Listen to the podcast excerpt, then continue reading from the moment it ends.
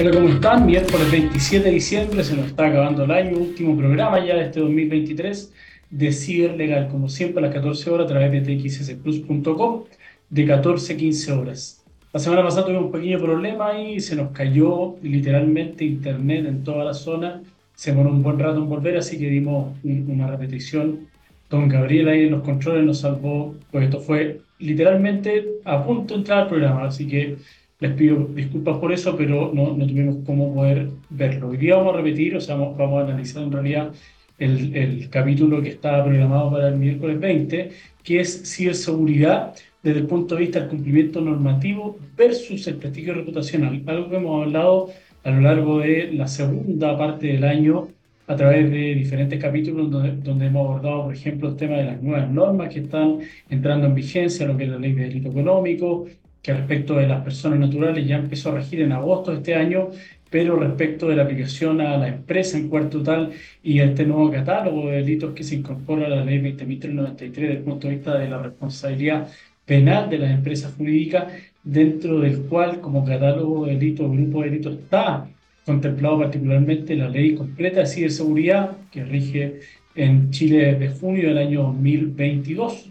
Claramente eso va a complejizar desde el punto de vista del cumplimiento normativo de la empresa porque hay nuevos protocolos, procedimientos internos, ajuste de cláusulas contractuales, normativa en cuanto a la instrucción de los trabajadores, los teletrabajadores, todo un cuerpo normativo que la empresa va a tener que comenzar a vestir con el objeto primero de dar, obviamente, y es un poco el título del programa, eh, eh, alcanzar este estándar al cumplimiento normativo que va a existir hoy día en Chile y luego, obviamente, el prestigio reputacional que va a tener que ganarse en este entorno. Recuerden, y lo hemos dicho, eh, la reputación o la confianza eh, sube a través de la escalera, pero baja en ascensor. Eso lo hemos visto con figuras en el mundo político, en el mundo del espectáculo y también eh, desde el punto de vista de, de la confianza empresarial. Cuando una empresa defrauda a los consumidores o, o, o, hace una jugada que en definitiva los consumidores perciben que, es una traición a esa cultura empresarial, como, como llaman muchos mucho, eh, escritores, especialistas en el mundo norteamericano, y que eso obviamente aterriza también en Latinoamérica. Eh, el, hoy día el, el, consumidor tiene mucho más herramientas, no, no desde el punto de vista legal, pero sí desde el punto de vista comunicacional, Instagram, los hashtags, eh, X o, o, el ex eh, Twitter, que, que, es muy fuerte cuando realizan estas campañas que viralizan, lo hacen trending topic a una empresa en particular porque ha cometido un acto en contra de sus consumidores, por ejemplo, que lo hemos visto también que ha pasado, porque alguien que está ahí manejando las redes sociales realiza un comentario creyendo que lo estaba haciendo a través de su cuenta particular pero lo realiza a través de la cuenta de la empresa, eso puede causar un daño muy fuerte desde el punto de vista reputacional que es difícil de recuperar. Lo hemos visto con empresas como que se han visto involucradas en algún tipo de, de, de, ilícito, investigación, como fue el caso de la Polar y el, el, tema de, la, de las prendas que eran eh, falsificadas, que eso estaba en investigación, pero la hora de meme y, y, bueno, compro en la Polar, no compro, eh, fue un tema en, en Chile durante un, un, buen tiempo, sobre todo el año pasado. Entonces,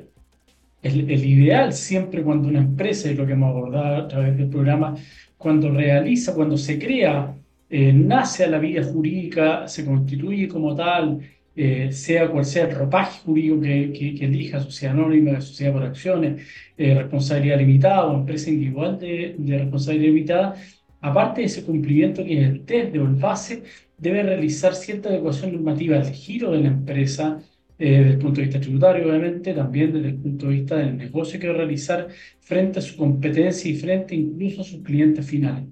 el ejemplo que siempre damos es el cumplimiento que sea desde el punto de vista eh, bancario. Hay ciertas normas que están instituidas por parte de la Comisión del Mercado Financiero, la ex Superintendencia de Bancos e Instituciones Financieras, que son estas RAN, eh, a través de las cuales establece ciertos lineamientos y normativas que se debe cumplir, por ejemplo, en el ámbito de la ciberseguridad, y ahí cómo se desenvuelven a través de ella y qué es lo que pasa aguas abajo cuando un banco o institución financiera desea contratar con un proveedor, además de las normas que va a regir a estos proveedores, le, le impone el mismo estándar de cumplimiento.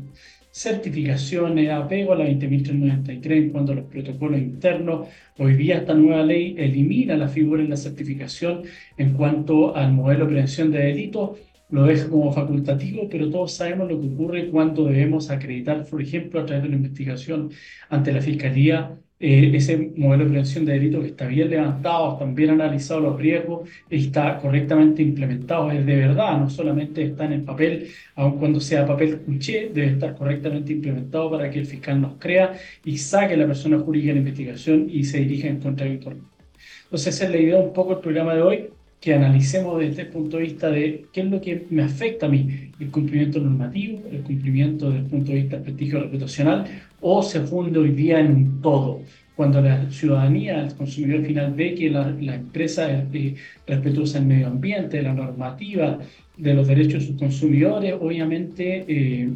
aun cuando el producto sea más barato en la competencia, me va a seguir prefiriendo el servicio, el producto, porque sabe que yo soy conteste con la misión, con la visión y con la cultura desde el punto de vista empresarial, pero además da cumplimiento a la normativa que la rige y eso lo va a aceptar seguro e incluso eh, se hace fan de la marca.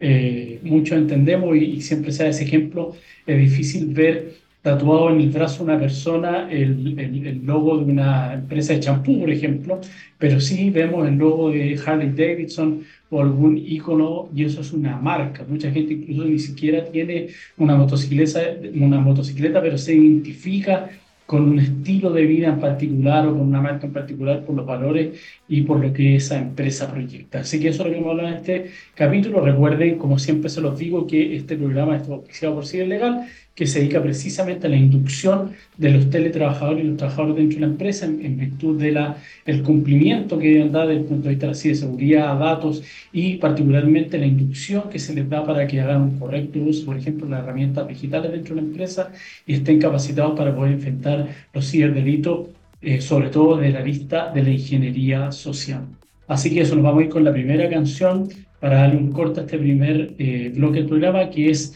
The Beautiful People de Marilyn Manson. Vamos a la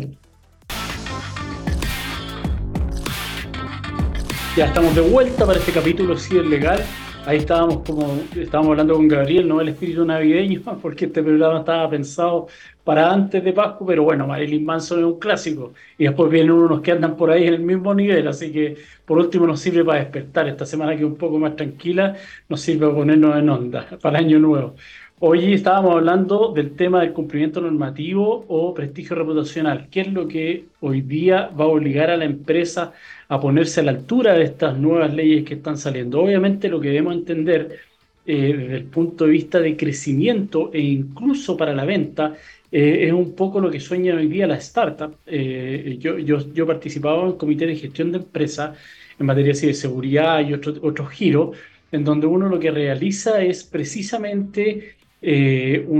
una debida eh, análisis de cuáles son las áreas que debe contener la empresa desde el punto de vista del, crecimiento. Es algo que hemos comentado también otras veces en el programa, que es lo que ocurre cuando alguien crea, tiene una idea, crea la empresa con un amigo, con un par de amigos. Eh, lo primero que hacen es colocarse estos títulos, como lo que pasa un poco en LinkedIn, que el CEO, que el gerente general, gerente de finanzas, en donde claramente no tienen las habilidades, tal vez ni las competencias, porque lo suyo es generar la idea o la prestación del servicio y, y finalmente vender. Y se entrampa muchas veces dentro de, esta, de este loop que es un poco infinito, que, que es lo administrativo, en donde hay que generar estas áreas de la empresa, separarla, el doble control, la, la gerencia, la parte comercial, la parte de contabilidad, finanzas, eh, proyección de los gastos, las conversaciones con los bancos, abrir las líneas de crédito, todos temas que obviamente eh, eh, los emprendedores en particular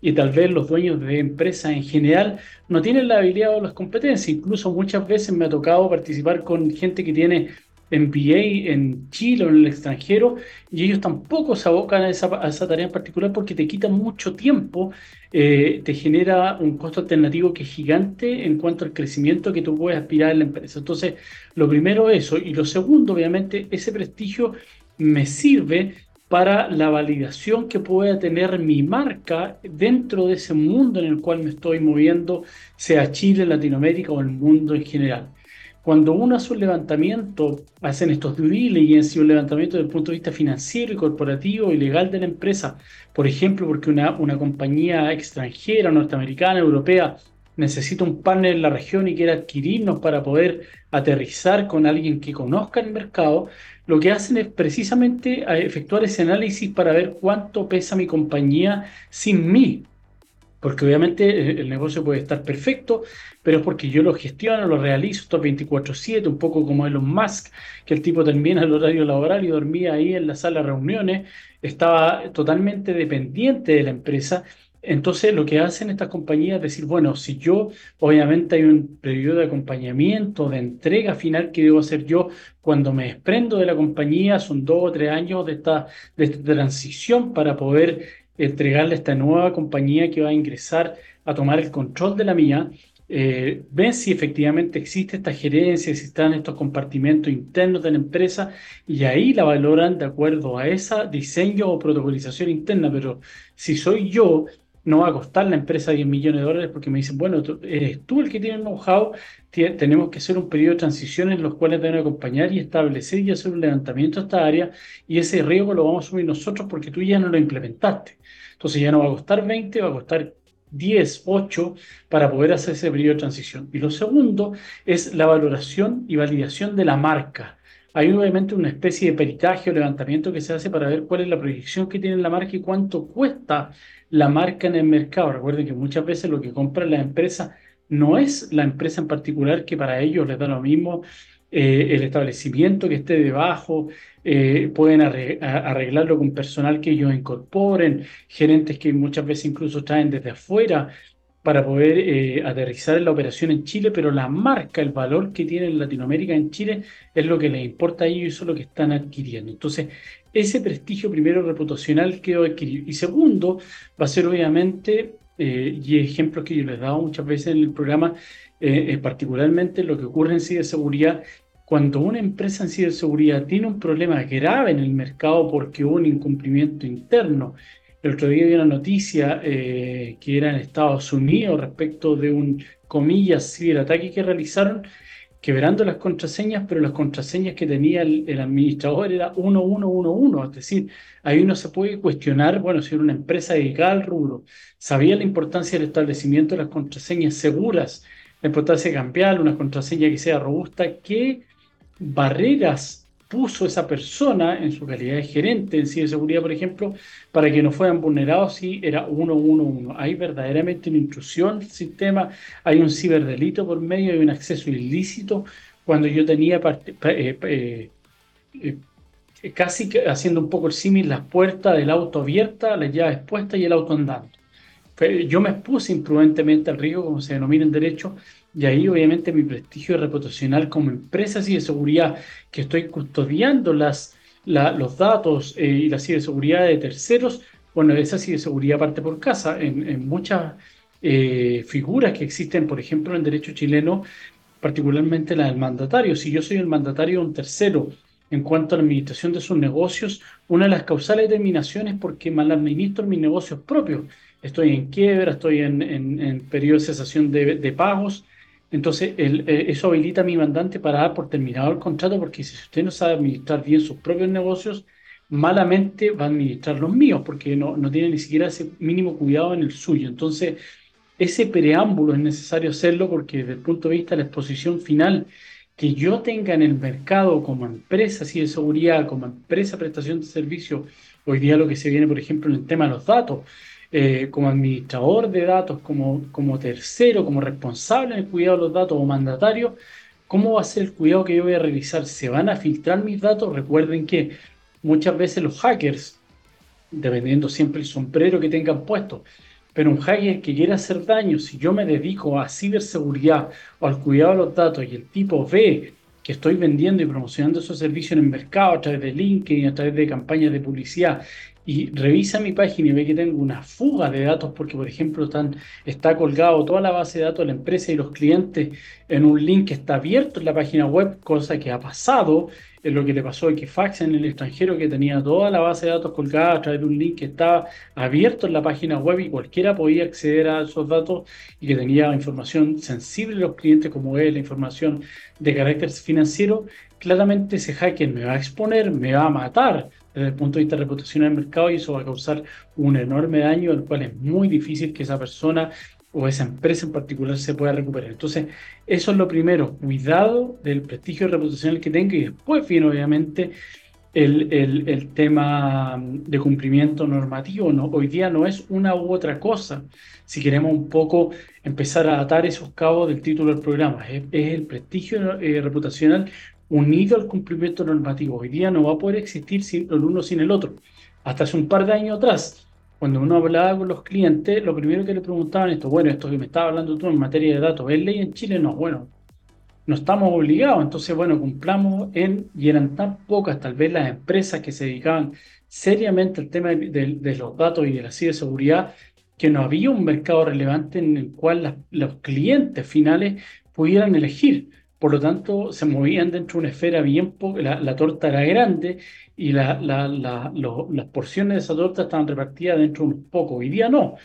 Particularmente y después de la pandemia hay muchas empresas, tanto nacionales como extranjeras, que se dedican a la prestación de servicios y de seguridad. Para muestrarles eh, un botón, yo les, he comentado que también hago el tema de la certificación en materia laboral desde el punto de vista del cumplimiento que tienen que dar las empresas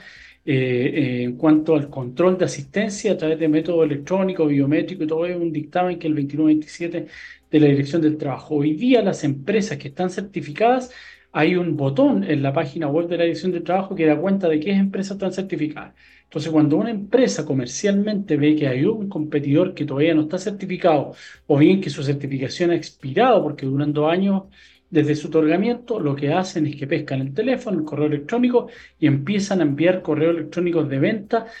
adjuntando el link que le estoy mencionando a los clientes de esa empresa que no está certificada o cuya certificación está vencida, dándole cuenta que están fuera de la normativa y que en cualquier momento los pueden multar, porque la multa va al cliente final, no a la empresa que presta el servicio. Entonces eso es importante, ¿por qué? Porque cada vez el mercado, cuando hay un libre mercado, la competencia feroz, y de hecho a mí me han preguntado, oye, me, tengo este problema, no me había fijado que efectivamente yo no estoy certificado y resulta que los clientes se están mudando porque la competencia, que está luego la empresa que sí está certificada de acuerdo al listado, me está levantando los clientes. Entonces es muy fácil, ¿por qué? Porque el servicio puede costar lo mismo, pero entre una empresa que está certificada y otra que no, y verme expuesto yo una multa y el eventual eh, juzgamiento público de que tenga que esta empresa está siendo multada, estar en un boletín ahí, es bien complejo. Entonces, lo mismo está pasando en materia de seguridad y lo mismo está pasando en materia de una empresa que hace poco tuvo un, un, un ciberdelito que fue importante, por tanto, por la profundidad como por la duración que tuvo en el tiempo, en donde grandes empresas tenían alojadas sus servidores en esa empresa y estaban custodiados desde el punto de vista de la ciberseguridad, pasó casi un mes en que pudieran restablecer los servicios, obviamente debe haber existido una fuga gigante de clientes porque la competencia hizo su labor ahí. Fue lo mismo, hoy ustedes están hoy día con esta empresa, nosotros hubiéramos mitigado, hubiéramos tenido un plan de recuperación en cuanto a la denegación de servicio o lo que fuere, y le ofrecemos hoy día con una tasa de descuento lo mismo que están pagando, menos un 10% durante el primer año. Cliente que ya está en el suelo golpeado, porque le insisto, el cliente final no ve que el problema lo tuvo el servidor que está detrás de la empresa de seguridad que le estaba prestando el servicio. Lo tuvo ciberlegal, lo tuvo TXS, no le da lo mismo que él le haya prestado el servicio y haya entrado por ahí la fuga o no. Entonces eso es, es que hay que tener mucho cuidado desde el punto de vista reputacional. Y si queremos crecer, volviendo y haciendo un poco el nexo con lo que hablábamos previamente en cuanto a, a la problemática que se da cuando yo quiero crecer y vender mucha y vender por ejemplo eventualmente o, que ingresen inversionistas eh, que, que, me hagan un levantamiento capital para poder acceder a, un, a, una capa superior de los servicios que estoy vendiendo a un mercado más grande eh, es importante que yo cuide mi prestigio reputacional porque el crecimiento muchas veces en este tipo de empresas es un crecimiento que se denomina incluso crisis de crecimiento. ¿Por qué? Porque llegamos a un punto de inflexión en donde el controlador, el dueño, los accionistas dejan de controlar porque empieza a generarse este monstruo donde yo lo he visto, empresas que parten con tres personas el primer año, el segundo año son 10, el tercer año son 30, el cuarto año son 80 y, y ahí pasa los 100 al cuarto o quinto año. Recursos humanos, el área, el área interna de de, eh, desde el punto de vista del comercio, de la, perdón, de la venta, el área comercial, el área de estructuración y sobre todo el área de procesos internos, la empresa empieza a, a, volverse un, un, un, digámoslo con todas sus letras, un despelote. Áreas que están desconectadas entre sí, que no hay una unidad de procedimientos, que no hay una, una sinergia entre ellas, sino que más bien se forman competencias internas esa crisis de crecimiento que se hace punto de inflexión en donde ya pasamos de ser una empresa pequeña a ser una empresa mediana que necesita ya gerencias profesionalizadas, es muy fácil que se dé ese servicio muy bueno. Entonces, eso va a ser generar más recursos, generar más clientes, buenos contratos con recurrentes mensuales, pero si no invierten en esta área interna que es de la de cumplimiento, desde el punto de vista de los gobiernos corporativos y el cumplimiento normativo, es muy probable que esa crisis pueda eh, llevarme incluso a la pérdida de esos contratos y a un eventual término anticipado del, del, servicio, cumplimiento de garantía, incumplimiento contractual, demanda y finalmente esa pérdida de prestigio reputacional que hace que, así como crecí rápidamente, caiga en picada en este mercado que hoy día es, eh, no tiene clemencia. Entonces, lo importante es que entendamos cómo se va desarrollando y cómo vamos cumpliendo desde pequeños, que eso es lo importante que yo la empresa. Aprovechemos ahora, estamos desde cero.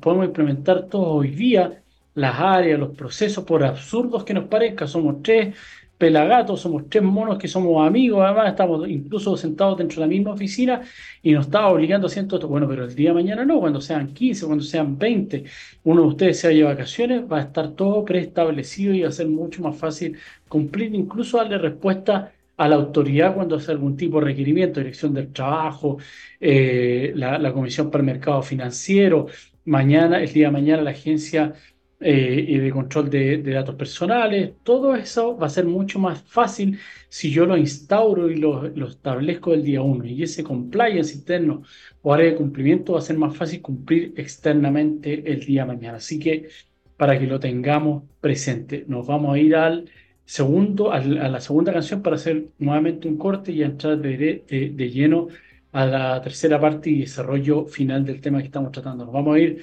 Seguimos con, con el espíritu navideño. Vamos a ir con Super Beast de Rob Zombie, un clásico ahí para, para levantar la tarde. Nos vemos a la vuelta. Estamos de vuelta y con todo el espíritu navideño ahí, rockero, pesadísimo, pero bueno, sirve para levantar la tarde, como les comentaba. Estamos ya de vuelta, recuerden el día, estamos miércoles 27 de diciembre, mañana, ojo con el Día de los Inocentes, último programa del año es legal y estamos conversando respecto del cumplimiento normativo versus prestigio reputacional dentro de la empresa, sobre todo hoy día cuando podemos vernos expuestos a un ciberataque, a un hacktivismo, eh, cualquier tipo de ataque hoy día nos puede matar en redes sociales eh, porque alguien contestó mal, porque un empleado de la empresa mandó un correo a un, a un, cliente que, que, no era correcto, porque se compartió una imagen, hoy día conversamos eso con un, con un amigo que es perito, compartió una imagen en un grupo de la empresa o en un grupo de, de, clientes, por ejemplo, que era indebida. Entonces, todo ese tipo hoy día saben, sabemos que cualquier audio, caso audio, una foto indebida, todo se viraliza, sacan un, screenshot y perdemos control de aquello y eso es importante que lo tengamos eh, controlado. E incluso uno genera esos protocolos internos en cuanto al correcto uso de los dispositivos móviles, por ejemplo, qué información compartir a través de un WhatsApp, cómo compartir la información, qué información debo compartir necesariamente a través de un correo electrónico o información que incluso debe estar encriptada para poder compartirla de manera segura porque son recursos intangibles de alto valor para la empresa y también que son de propiedad incluso de los clientes y eso debemos custodiarlo y guardarlo. Pasa muchas veces, a todos nos ocurre, oye, estoy acá, estoy fuera en este momento, te, te, molesta que te lo mande por WhatsApp porque el, es medio pesado el documento y puede que el correo electrónico se vaya y esa persona que lo recibe lo puede volver a compartir con alguien que se llama Juan Pablo y resulta que era Juan Pablo eh, X que, no tenía por qué recibir ese tipo de información. Muchas veces uno se, puede tratar de borrarlo, pero esa persona puede haber sacado un screenshot o haberlo guardado en el teléfono y caemos en ese loop de perder la información y los problemas que eso eh, acarrea. Hoy día la sociedad en general y es importante que lo entendamos y lo sepamos, están hiperconectadas. El comercio transfronterizo, internacional, está el comercio de datos, el comercio de servicios, los datos particularmente, y lo importante que son, eh, a propósito de eso, la ley de datos y los puertos seguros que establece, por ejemplo, el reglamento europeo de protección de datos en cuanto a cómo, el reglamento general, de cómo se transfieren los datos y cuándo son seguros o no seguros los puertos que los reciben. Y eso puede constituir, desde el punto de vista de la OCDE, por ejemplo, una, eh, un freno o una baja desde el punto de vista de la comercialización de los bienes, productos y servicios que yo tengo como país si mi ley de datos es débil eh, y no está a la altura de esta ley desde el punto de vista internacional. Entonces esas sociedades que son hiperconectadas, sabemos incluso a propósito esta ley de datos europea, que sigue a sus conciudadanos o si una empresa presta servicios fuera incluso el territorio, pero que afecta o tiene su sede en Europa, se va a ver en este caso regida bajo esa normativa que el estándar es mucho mayor que la que existe hoy día, por ejemplo, en Chile.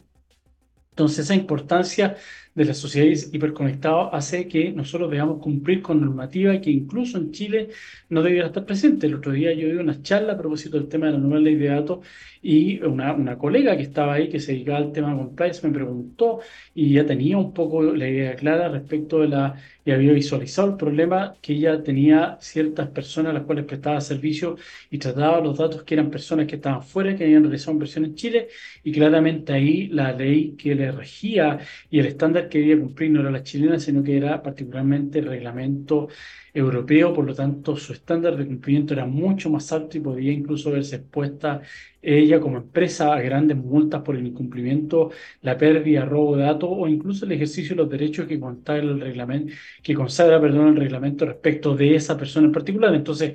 eso es lo que debemos entender, que hoy día esas sociedades que están hiperconectadas, no solamente desde el punto de vista de la tecnología y del comercio, sino que además es desde el cumplimiento normativo y la normativa de, ese, ese, punto de vista extraterritorialidad y expansivo que tiene hoy día eh, a propósito de, por ejemplo, la ciberseguridad y, y los datos en particular.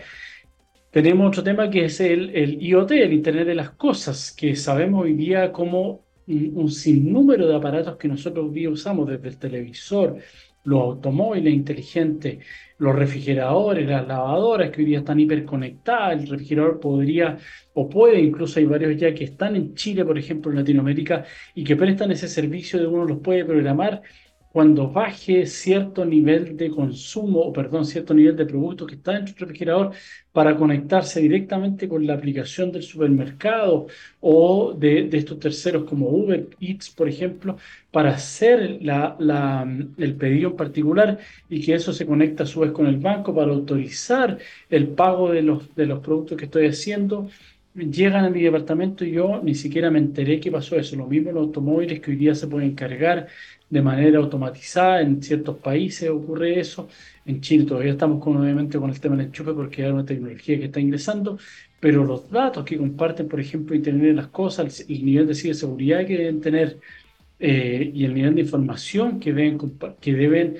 eh, la forma, perdón, en que deben manejar los datos que ellos están compartiendo es relevante y eso hoy día tal vez no lo sopesamos. Muchas veces el Internet de las Cosas o los aparatos inteligentes que nosotros usamos comparten un sinnúmero de información. El libro ahí de Carissa Vélez, que yo siempre lo recomiendo, acaba de lanzar otro, pero Privacidad es todo, que es muy fuerte, eh, como y aparte, relatando este libro, se lo recomiendo, además está incluso en audiolibro en Amazon a través de Audible eh, parte contando precisamente de una persona se levanta en la mañana, el, reloj inteligente, la información que comparte, incluso si yo eh, estoy con mi pareja o, y que también usa reloj inteligente va a compartir información con terceras partes de la actividad sexual que yo puedo haber tenido con esa persona, eh, la, obviamente el rango de ubicación de, a quién le pertenecía ese, ese eh, reloj inteligente y un sinnúmero de cosas, el auto, el refrigerador, todo eso se va compartiendo y va registrando mi actividad segundo a segundo y es ahí donde viene esa publicidad inversa, en donde me llenan de publicidad atomizada de acuerdo a, estos datos y metadatos que yo mismo le estoy entregando al sistema. Entonces eso es importante que las empresas entiendan que así como se nutren eh, poderosamente de la información que el propio consumidor le entrega a través de aceptar toda esta información que yo le comparto a estas terceras partes, incluso más allá del contractual que yo tengo con esa empresa que me provee el reloj, el teléfono, es importante que entienda que hay un nivel de regulación importante que van a tener que dar cumplimiento. Y eso caemos nuevamente desde el punto de vista de este cumplimiento en esta, hoy día diría yo, especie de trilogía de cumplimiento normativo que va a ocurrir por lo menos en Chile y que se está expandiendo a nivel latinoamericano. Ecuador tiene una ley que ya está aprobada desde el punto de vista de los datos personales, que incluso desde el punto de vista técnico es mucho más robusta que el proyecto de ley chileno que hoy día existe. las figuras que establece son bastante importantes desde el punto de vista de la agencia, el delegado de protección de datos, las multas que va a establecer y las obligaciones que van a tener los encargados del tratamiento del dato son bastante relevantes, no solamente desde el punto de vista normativo y legal, sino desde el punto de vista técnico y cómo se va a llevar a cabo aquello. Entonces, hoy día en Chile la ley de datos, la, futura ley de datos que esperamos que se dice ya en enero, ya de, este año se acabó y no salió la ley, dicen que en enero debiera estar vigente, pero ahí hay unos trámites legislativos que salieron hace un par de semanas que se dificulta que esto eh, salga en enero, pero una vez que esté esa ley, mala de, datos, de delitos económicos, perdón, que ya está vigente y va a entrar a regir para la empresa en septiembre, en agosto, perdón, bueno, el primero de septiembre del próximo año, eh, respecto a las personas jurídicas, unido a la ley de ciberseguridad y el estándar que muchas empresas van a tener que cumplir, como les mencioné desde el punto de vista del Reglamento General de Protección de Datos Europeo, hace que las, las empresas van a tener que subir necesariamente su nivel de cumplimiento interno a través de estos compliance, que es lo que hace el Estado, que no hemos señalado, el Estado le dice al particular, oiga, usted eh, particular está generando una actividad que es riesgosa desde el punto de vista de los datos, de seguridad, el manejo de información, delito económico, eh, y usted va a tener que tomar las medidas para que yo no tenga que estar persiguiendo todos los delitos, usted va a tener que establecer un cumplimiento interno previo y en el evento que esas personas transgredan ese cumplimiento interno que yo, que usted va a tener a través de este modelo de prevención del delito, voy a investigar, pero usted le encargaba primeramente de evitar que se cometan delitos a través de la inducción, de las concientizaciones, de las medidas de denuncia interna, de los procedimientos internos, y eventualmente luego va a poder ingresar la fiscalía, pero lo ideal es que usted sea ahí un poco una piedra de tope, un cortapisa entre lo que es la sociedad y el elemento interno de la empresa, todo ese cumplimiento interno va a tener que traducirse necesariamente en la mirada hacia este cliente final, que puede ser una banca, una institución financiera, un retail, que precisamente, como le he mencionado yo otras veces, particularmente en las licitaciones que ellos hoy día están llevando a cabo dentro del cumplimiento que exigen de, de ciertas no sé, niveles de seguridad, niveles de cumplimiento, de respuesta, eh, eh, nivel del servicio, 24/7, los niveles de profesionales que yo ocupar, el desde hoy día, además de la boleta de garantía y todo lo que conlleva eso, el desde va a ser las ciertos tipos de certificaciones, los modelos de prevención del delito adecuados, obviamente, esta matriz de riesgo a la nueva ley de delitos económicos y eh, el nivel que tiene de cumplimiento y compliance interno en materia de seguridad y el nivel que tenga de cumplimiento interno en materia de datos. Si tiene analizado cuáles son sus riesgos desde el punto de vista de los tangibles y lo intangible en materia de seguridad y datos, toda esa información me la van a pedir e incluso, como les digo, muchas veces están pidiendo hoy día incluso tener certificaciones internas 27001, 27701, dependiendo de qué es lo que eh, el mercado en el cual se mueva en materia de seguridad, en materia de datos, es importante y relevante que entiendan que eso va a ser un elemento eh, diferenciador cuando yo me presento a una licitación, y lo he visto, hay empresas que se han quedado fuera de licitaciones sin siquiera poder postular porque el DEFE quedaban fuera en tres o cuatro puntos. Modelo de prevención de delito porque encontraban que era innecesario, se, se adecuaban o hacían suyo a través de una declaración contractual y previamente las bases las del cliente final, pero hoy día les, les exigen muchas veces que la empresa tiene, tenga su propio modelo de prevención de delito que lo exhiba, exhiba los protocolos de instrucción, exija los canales de denuncia y eh, además de eso, obviamente, que hayan hecho un levantamiento desde el punto de vista de el riesgo que tienen, por ejemplo, en materia de datos y en materia de ciberseguridad, porque hoy día todos están expuestos y el cliente final dice, tú vas a hacer un servicio, vas a prestar un servicio en donde yo voy a tener que entregarte mis datos y cualquier nivel de ciberseguridad bajo que tú tengas puede ver involucrado yo eh, como el caso que le mencioné hace un rato atrás del incumplimiento que ocurrió por un virus informático en donde muchas empresas se vieron afectadas porque este prestador del servicio eh, se vio afectado por este ataque. Eh, lo que quieren ellos hoy día es verse expuesto al menor riesgo posible desde cero. A cero riesgo, como se denomina desde el punto de vista del análisis de riesgo y de las matrices en materia de datos personales y de seguridad. Eso es lo que hoy día la ley, y no solamente la ley, sino que corporativamente van a empezar a exigir, y eso es lo que debiéramos cumplir, porque si no nos vamos a quedar fuera, no, no simplemente por el cumplimiento normativo. Antes era, bueno, puede que no me fiscalicen nunca, puede que nunca llegue la inspección del trabajo, puede que nunca llegue la agencia de datos, puede que nunca llegue eh, el fiscal en, el caso de ciberdelitos, pero la empresa ex ante como protocolo interno y base me lo va a pedir como cumplimiento interno de la empresa para poder incluso postular a una licitación de carácter privado. Así que es bien relevante el tema, es importante que la empresa empiece a tomar conciencia de eso. A mí en ciertas certificaciones y análisis me toma incluso dos o tres meses con un equipo multidisciplinario hacer un levantamiento, una adecuación y una entrega una propuesta para después recién empezar a adecuar una vez que aceptada la propuesta pueden tardar seis meses o un año en esta implementación y adecuación de lo que hoy día tienen. Entonces, imagínense, agosto es mañana, ya la otra semana de enero, entramos de lleno al 2024, las vacaciones, marzo, se fue el año nuevamente y vamos a llegar y van a estar la empresa ahí tratando de dar cumplimiento a esta normativa en particular. Recuerden, vamos a hacer el tercer eh, corte del programa Ciberlegal, empresa dedicada precisamente a todo el tema de riesgo desde el punto de vista eh, del, factor humano en la empresa, higiene y cultura digital, charlas internas respecto de todo el tema de la ley de datos, ciberdelitos y delitos económicos en particular para que el empleado, el factor humano interno en la empresa, se hace el labor más fuerte al momento de proteger los activos, tanto tangibles como intangibles, de la empresa en particular.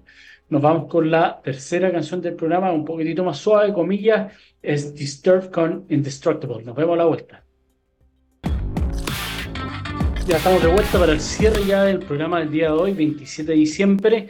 el último programa del 2023. Eh, hoy día estábamos viendo, como les dije, la idea fue un poco hacer una bajada de, de la segunda mitad del año, los diversos temas que estuvimos viendo desde el punto de vista pericial, normativo, eh, cumplimiento, compliance, eh, prestigio reputacional de la empresa. Vimos en algún, en algún momento también el tema de la gestión interna en materia o empresas de ciberseguridad y lo relevante e importante que es hoy día las áreas internas de la empresa estén interconectadas, algo que hablamos en ese programa de gestión que también tuvimos invitado ahí a principio de año Álvaro Flores, que se dedicaba al tema desde el punto de vista de la ingeniería y el diseño interno de las de las empresas, que hoy día las empresas conversen internamente, que estén hiperconectadas. Recordábamos que el área de TI estaba antes en un rincón de la empresa, que era un externo muchas veces que venía a visitarnos y se preocupaba más bien eh, de, la, arquitectura interna, del Wi-Fi, de las conexiones, del servidor,